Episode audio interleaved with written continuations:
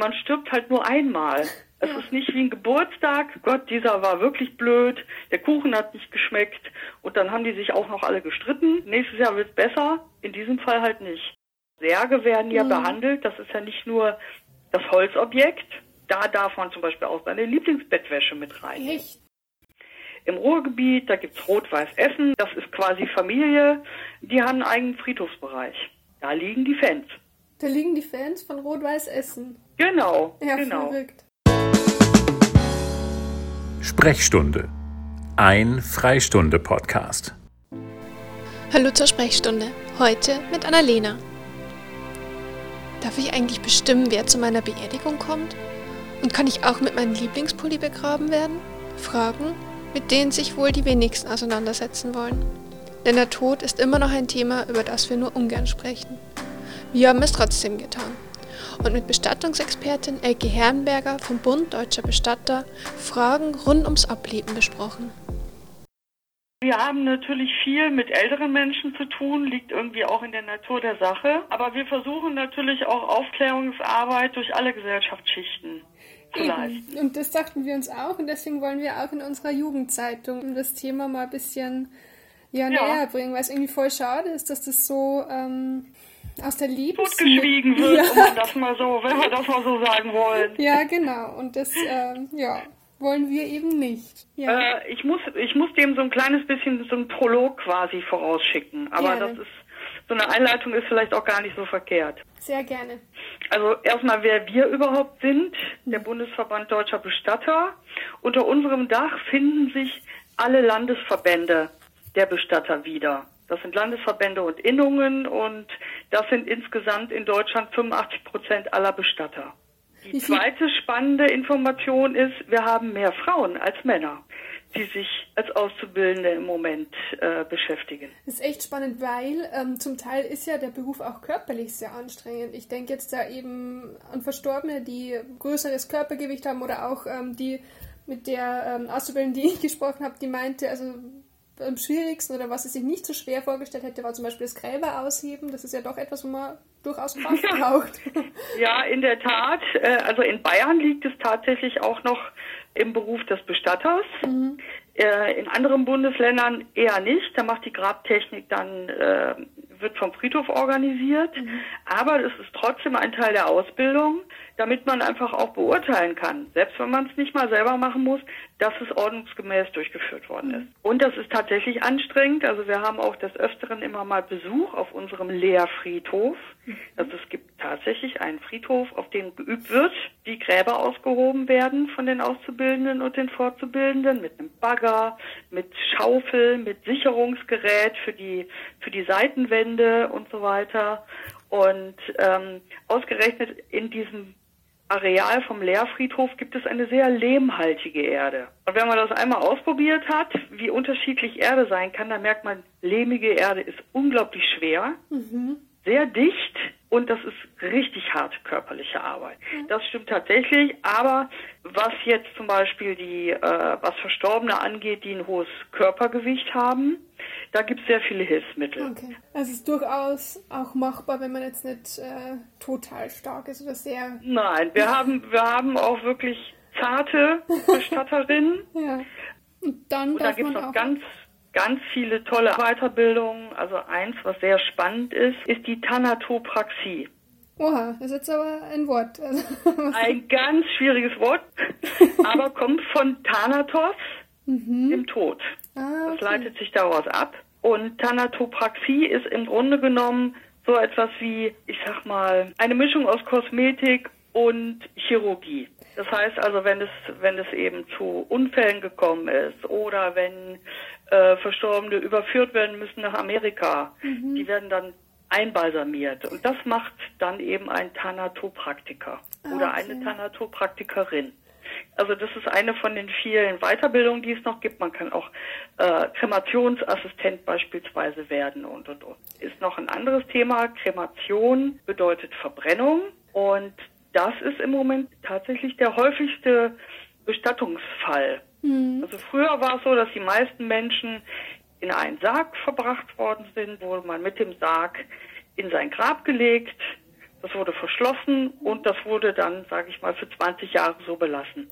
Für viele wahrscheinlich auch ähm, der Glaube im Hintergrund, oder? Weil, soweit ich das weiß, ist es noch nicht so lange, dass katholischer Glaube das nicht verpönt, wenn man verbrennt wird. So. Nein, in der Tat, in der Tat. Das sind, ach, da müsste ich jetzt die Zahl tatsächlich nachgucken, aber es ist wirklich noch nicht so lange. Mhm. Ich meine, irgendwie in den 60er Jahren. Mhm. 60er, 70er Jahre hätte sich das erst geöffnet. Aber ansonsten, wenn man mal über ganz Deutschland schaut, dann kann man schon sagen, dass sag mal, ein Viertel, drei Viertel, ne? Ein Viertel Erdbestattung, drei Viertel Feuerbestattung. Ist es dann auch irgendwo dem Platz geschuldet, also weil jetzt äh, praktisch gesehen Urnen weniger Platz brauchen als jetzt Särge? Das stimmt, aber wir haben Platz ohne Ende. okay.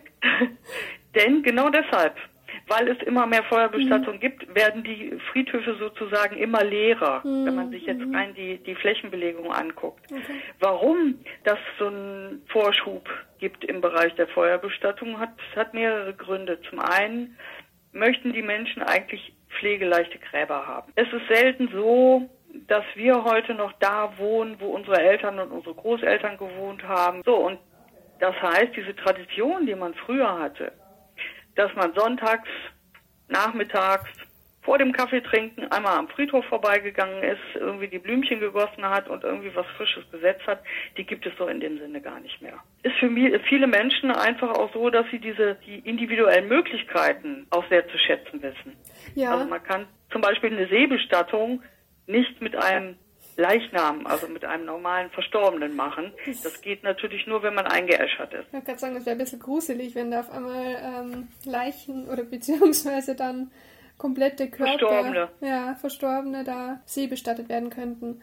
Nein, ähm, das geht nicht. Deswegen gibt es auch keine, keine Waldbestattung zum Beispiel, wenn man nicht eingeäschert ist. Ja, das, also es gibt ja, ja also, nur eben, Sie haben schon Seebestattung gemeint, dann eben das Waldgrab oder das, das Baum die Baumbestattung gibt es auch noch, oder?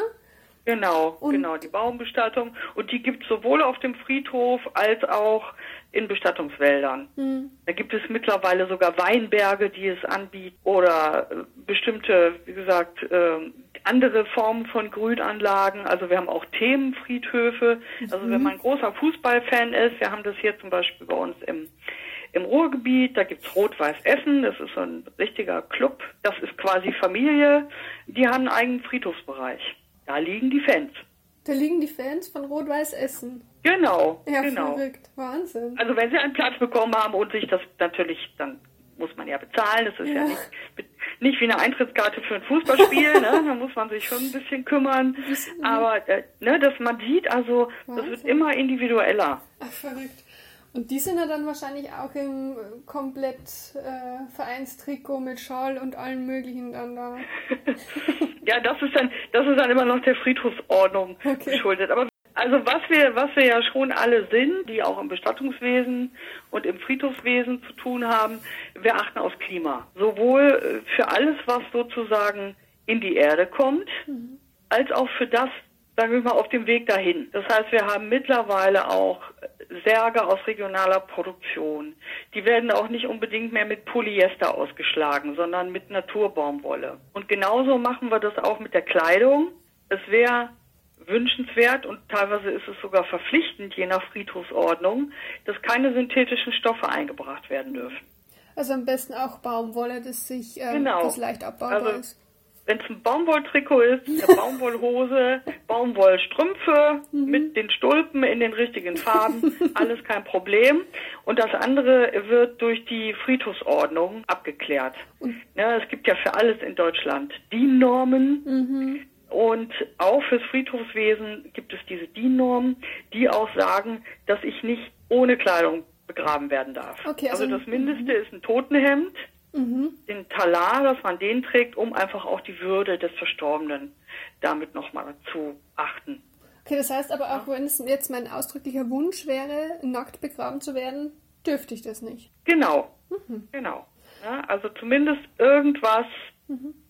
Sie kommen ja auch nicht in den nackten Sarg, also auch Särge werden ja mhm. behandelt. Das ist ja nicht nur das Holzobjekt, da darf man zum Beispiel auch seine Lieblingsbettwäsche mit rein. Echt? Wenn Sie eine schöne Baumwollbiber, irgendwie was, Bettwäsche haben und so, dann das das oder das war Omas super Lieblingsbettwäsche und das war Omas Lieblingsnachthemd. Mhm.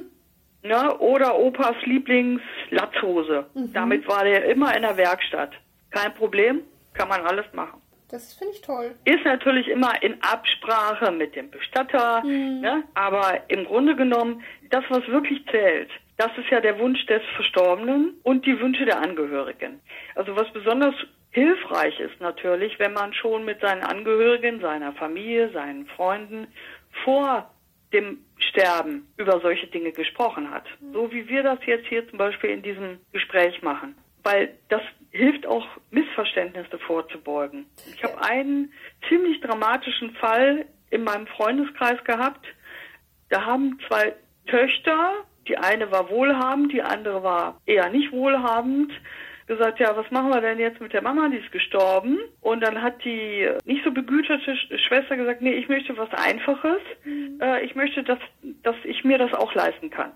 So, dann haben sie die Mutter anonym begraben. Mhm. Mhm. Das ist eine sehr preiswerte Lösung.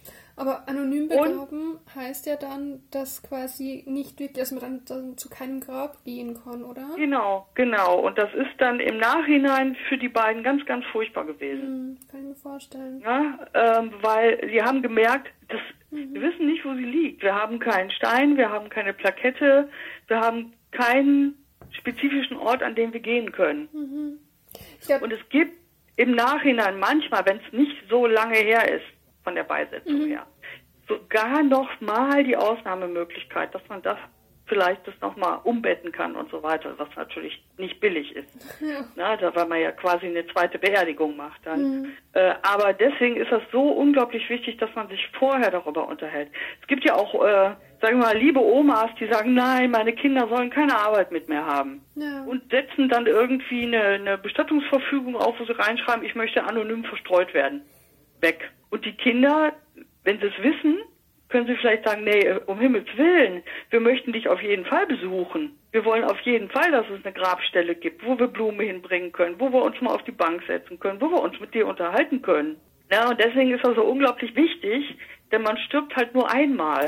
Es ist nicht wie ein Geburtstag. Gott, dieser war wirklich blöd. Der Kuchen hat nicht geschmeckt. Und dann haben die sich auch noch alle gestritten. Hm. Nein, nächstes Jahr wird's besser. In diesem Fall halt nicht. Deswegen ist das so, ist das so unglaublich wichtig, das auch gerne schriftlich zu fixieren, mit dem Bestatter drüber zu sprechen. Man kann alles, wer darf kommen, wer darf nicht kommen. Möchte ich Streuselkuchen, möchte ich Schnitzel, möchte ich Rock'n'Roll hören oder möchte ich weiß der Himmel was, dass alle in Ping kommen, weil ich will, dass wir irgendwie das feiern zusammen oder so, wenn ich nicht mehr bin. Äh, das kann ich alles festlegen und ich kann es sogar finanziell klären. Das heißt, es gibt die Möglichkeit über äh, eine Sterbegeldversicherung oder über eine Treuhandeinlage sozusagen das schon vorher zu bezahlen, was man ungefähr, was der Bestatter so ausgerechnet hat, was das kostet. Mhm. Und dann sind die Angehörigen, wenn denn der Trauerfall mal eintritt, dann kann man sich sozusagen dem menschlichen Aspekt komplett widmen und muss nicht auch noch diese ganzen Entscheidungen treffen, die, von denen man vielleicht gar nicht weiß, was man da jetzt nehmen soll. Ja, ich glaube, das ist so der Hauptpunkt, weil man möchte es ja bestmöglich machen oder im Sinne des Verstorbenen dann, aber man ist ja eigentlich so mit der Trauer beschäftigt, dass man erstens mal vielleicht den Kopf gar nicht dafür hat und zweitens auch, wie Sie schon sagen, wenn man nicht darüber spricht, auch gar nicht weiß, was möchte derjenige oder was hätte derjenige gewollt. Ja, also ganz eklatant ist allein schon Erde oder Feuer. Hm, ja.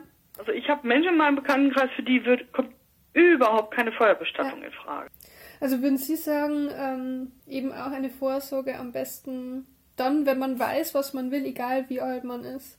Also das äh, zu besprechen, dafür braucht man kein Alter.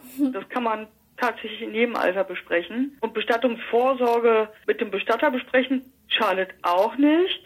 So. Und ich sollte das auch auf keinen Fall in mein Testament reinschreiben. Also nicht nur ins Testament, denn das Testament wird oft verlesen nach der Beerdigung. Mhm. Nach der Bestattung. Also dann ist schon alles passiert. Oh Gott.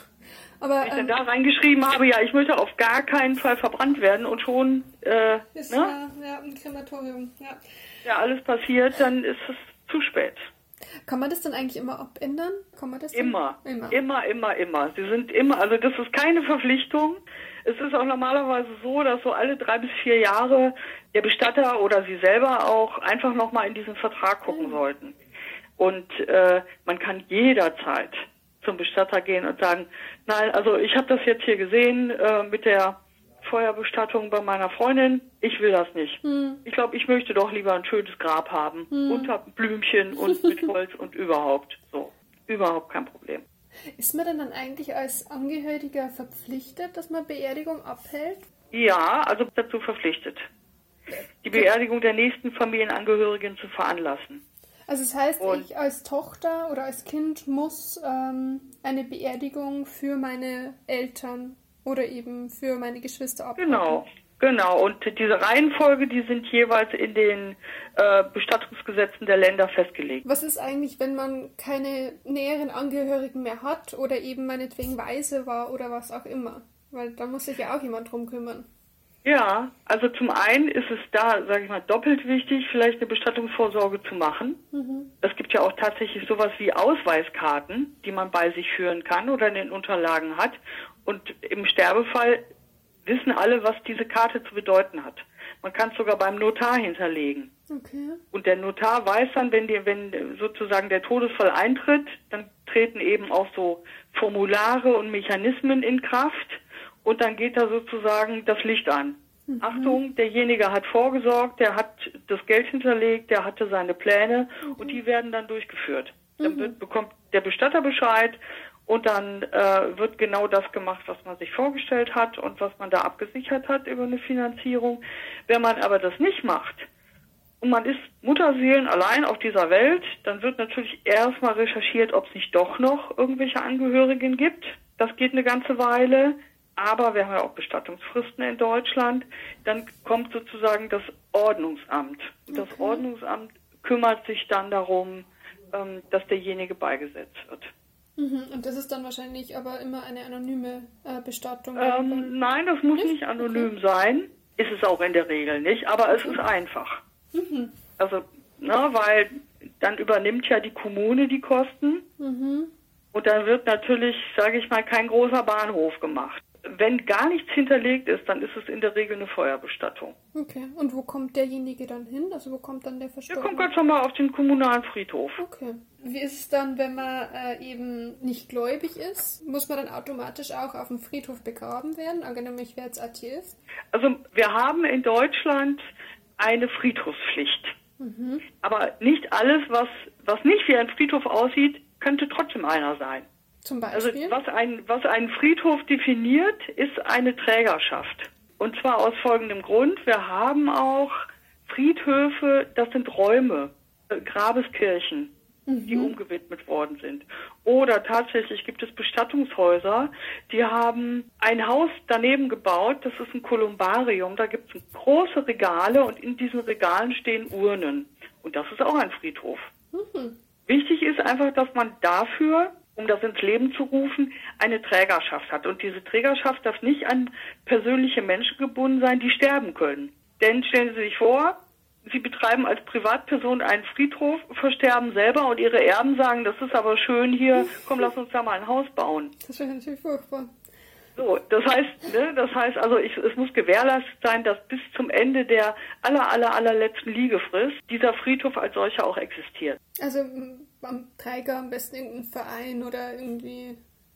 Genau, gemeinnützig. das sind die Kirchen beispielsweise, die das machen, die Heilsarmee, äh, die Altkatholiken. Also da gibt's diverse ähm, Bei dem, Vereinigungen. ich wollte gerade sagen, bei dem Beispiel vorhin, den Sie gebracht haben, bei dem Fußballverein, wird das wahrscheinlich dann der Verein selber sein, oder?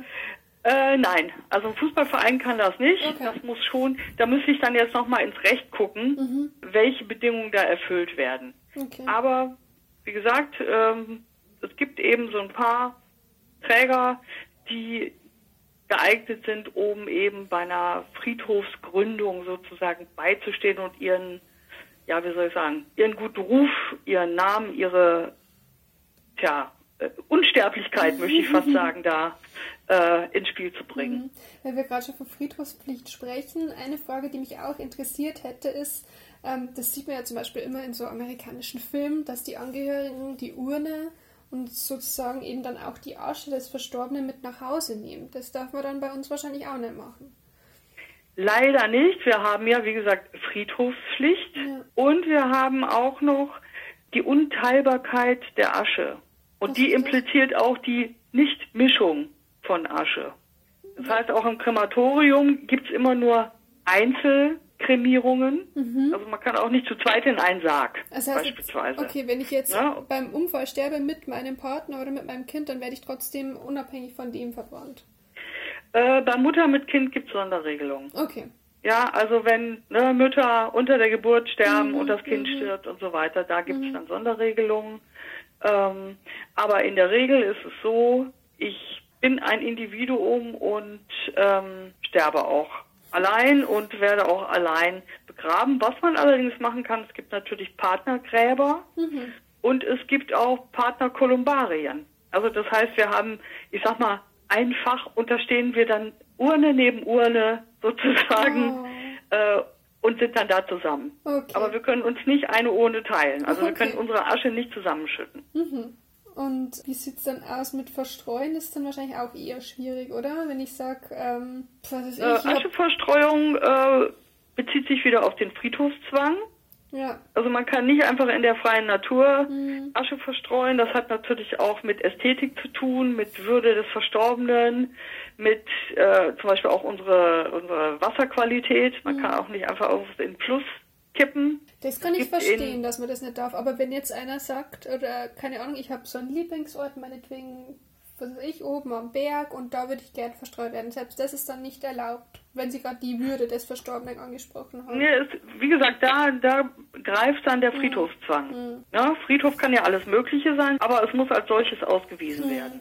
Weil stellen wir uns vor, nur rein theoretisch, gerade ausgestreut und schon wird es zum Bauland. Also ist jetzt natürlich nicht ja. unbedingt der Fall. Man macht das ja nicht irgendwie äh, im Garten oder so, aber selbst das ginge eben nicht, weil nicht gewährleistet ist, dass sie für immer diesen Garten betreiben. Und was wir auch im Moment aufgrund der Bestattungsgesetze gewährleisten wollen, ist eine Nichtprivatisierung des Verstorbenen. Das heißt, stellen wir uns vor, ich nehme die, die Urne mit nach Hause mhm. von unserer Mutter und verzanke mich aber mit meiner Schwester. Mhm. Sag, du kommst hier nicht mehr rein. Mhm. Das heißt, also sie hat, kein, sie hat dann keine Möglichkeit mehr, die Verstorbene zu besuchen. Okay. Und deswegen sagt man immer, wir nehmen einen öffentlichen Ort und dieser öffentliche Ort ist als Friedhof ausgewiesen und der ist für alle zugänglich. Mhm. Ja. ja, gut, das macht dann Sinn natürlich. Und in Deutschland ist es natürlich auch so, wir sind durch unsere Geschichte auch nochmal sehr stark geprägt. Erstmal durch den, äh, durch den religiösen Glauben. Ja ja, und den Konservatismus, der damit einhergeht, aber tatsächlich auch durch den Nationalsozialismus. Mhm. Da wo ja mehr oder weniger ähm, die Krematorien eine ganz andere Bedeutung hatten.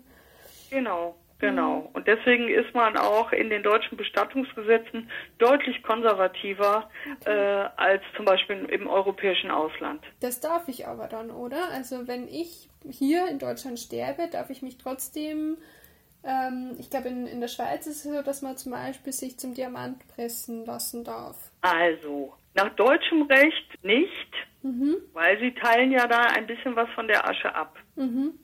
Ich, ich mache jetzt mal so ganz juristisch, okay. jetzt mal. Ähm, sie exportieren sozusagen die, die Asche äh, ins Ausland, lassen einen Diamanten fertigen, lassen den restlichen Teil der Asche vielleicht dort beisetzen. Mhm. Und dann kommt der Diamant zurück nach Deutschland. Der ist ein Teil von der Asche. Mhm. Und der müsste jetzt hier eigentlich beigesetzt werden. Okay. Also, ne? Ja, so die reine Theorie. Ja. Es ist auf jeden Fall eine Ordnungswidrigkeit. Okay. Also man kommt dafür nicht ins Gefängnis. ja. Aber es ist eben nicht von den deutschen Bestattungsgesetzen äh, gedeckt. Und wie ist es dann eigentlich, weil ähm, nach einer gewissen, man hat ja beim Grab auch eine Laufzeit. Wenn die dann ja, genau. abgelaufen ist, wie ist es dann? Was passiert dann mit den Überresten? Wenn noch welche die bleiben, Die bleiben im Grab. In dem Grab. Also eben es wird normalerweise einfach tiefer gelegt, wenn man das mal so sagen darf. Ja? Mm. Und heutzutage ist es ja auch oft so, dass ich jetzt, sage ich mal, nicht mehr ganz natürlich bin. sei es jetzt eben durch medizinische Eingriffe, wenn es irgendwelche Hüftgelenke oder was auch immer ist, aber eben auch mhm. durch, sage jetzt mal Schönheits-OPs, wenn jetzt da, wenn ich jetzt meinetwegen ähm, Silikonimplantate in mir hätte, was ist mit den Sachen? Bleiben die dann? Also werden die mit mir verbrannt oder müssen die vorher entfernt werden? Also erstmal bin ich als Mensch der ganze Mensch. Okay. Und wenn da keine Gefahr von mir ausgeht, sprich, wenn ich natürlich eine Krebsbehandlung hatte und bin stark bestrahlt worden, dann wartet man eine gewisse Ruhezeit ab, mhm. bis sozusagen diese Strahlung nachgelassen hat. Mhm. Oder früher, heute ist das nicht mehr so, früher gab es tatsächlich Herzschrittmacher, die in den alten Krematorien explodieren konnten. Das heißt, die mussten dann natürlich, aber von Medizinern, selbstverständlich, ja, ja. entfernt werden. Okay. Oder zumindest deaktiviert werden. Auch heute ist es so, wir haben ja auch Defibrillatoren, äh, die Hirnstöße oder Herzstöße oder sowas Impulse geben, die werden natürlich deaktiviert. Im Grunde genommen bleibt alles so, wie es ist. Ich bleibe ganz, ich werde nicht vorher auseinandergenommen, außer in diesen, in diesen Ausnahmefällen, weil man eben sagt, das gehört alles zum Verstorbenen. Okay. Und das ist aber auch, ähm, also rein von der Umsetzung her auch kein Problem, wenn ich jetzt da meinetwegen ähm, künstliches Gelenk drin habe oder eben so Silikon. Das jetzt beim, beim Verbrennen selber stört das jetzt nicht. Also die großen, wenn Sie ein großes Hüftgelenk haben, künstliches Knie, Bein und so weiter, das verbrennt ja nicht. Ja. Und man kann natürlich Regelungen treffen. Also ich als Totenfürsorgender und als äh, Angehöriger kann natürlich sagen, möchte, dass das mit beigesetzt wird. Mhm. Aber das ist ja auch eine Platzfrage, oder? So eine Urne ist ja nicht riesig. Das, das passt, genau, das passt nämlich nicht in die Urne. Da müsste dann irgendwie eine Sonderregelung in einem anderen Behältnis gefunden werden. Oder ich sage, äh, das sind wertvolle Metalle. Ich möchte, dass das gespendet wird. Das wird dann recycelt sozusagen. Das, genau, aha. genau. Es wird recycelt. Äh, also das machen ganz, ganz viele. Und es ist in der Regel so, dass das für einen guten Zweck gespendet wird. Ah, ja. Ja, also eigentlich, wie gesagt, es gilt immer die Unteilbarkeit. Mhm. Ich, ich nenne jetzt mal ein krasses Beispiel, um sich das vorzustellen. Wenn ich als Mensch versterbe und ich lasse mich in einen Sarg legen und begraben, mhm. dann bleibe ich ja auch ganz.